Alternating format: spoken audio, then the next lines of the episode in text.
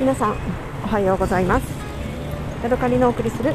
今日のおチャンネルです。さてさて今ね私はすごくねやる気を出してわしわしとねあのカレンの街の中を歩いています。何をするかというとですねちょっとねお茶をとうとう買おうかなと思ってね今ね銀行に行って、えー、お金をね下ろしてきたところです。えっとねあのー、カレンのねあのー、サロコ渓谷でえー、お散歩をしてね帰ってきてそのままね宿に戻らずに、えー、まずねご飯を食べに行きました、えーとね、食べたのはねガチョウのお肉とお野菜です。でそれが美味しかったですよ。で、ね、それからね、えーと、構成パオズという有名なねパオズ屋さんに2回目なんですが行ってきました。熱々のやつをねこの前買った時はねぬるくなってから食べたんで2枚ずだったんですけど熱々のねパオズ美味しかったです。でねそこでちっちゃなパウダーを2つ食べてその後何をしたかというとね今度はね大福餅を買いに行きました。でね大福餅もねあのそれなりに美味しかったです、え結構ねあの中がね粉々だったのでむせちゃったんですけどね。そしてねブラブラブラブラしていてねお茶屋さんを見つけました。で覗いてたらね中からお店の人がどうぞみたいな感じで、えー、呼ばれたので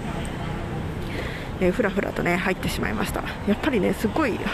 台湾のねあのカレーのお茶屋さん入りづらいんですけれども、えー、ここはねちょっとねあのガラスが開いてたんですよね入り口の。なのでちょっとなんか知らないふりというかねなんか偶然を装ってねちょっと中を覗くことができました。そしてね、えー、今年の新茶のウーロン茶。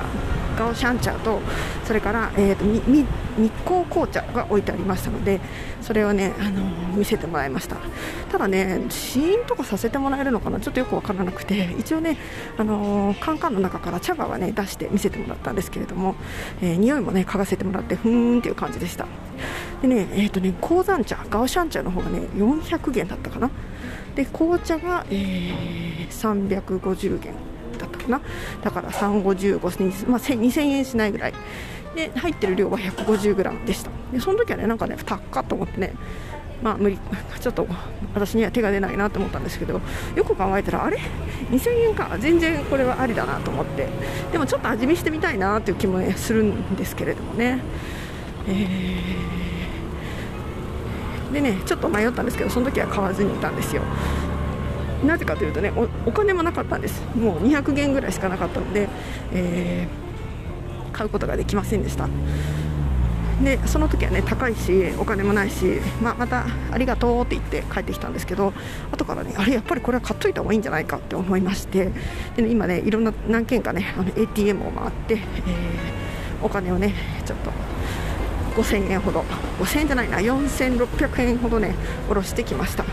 1000元ですね。ね、今からね、えー、それを使って、えーと、何かしらねいいお茶をちょっと買いに行こうかなと思って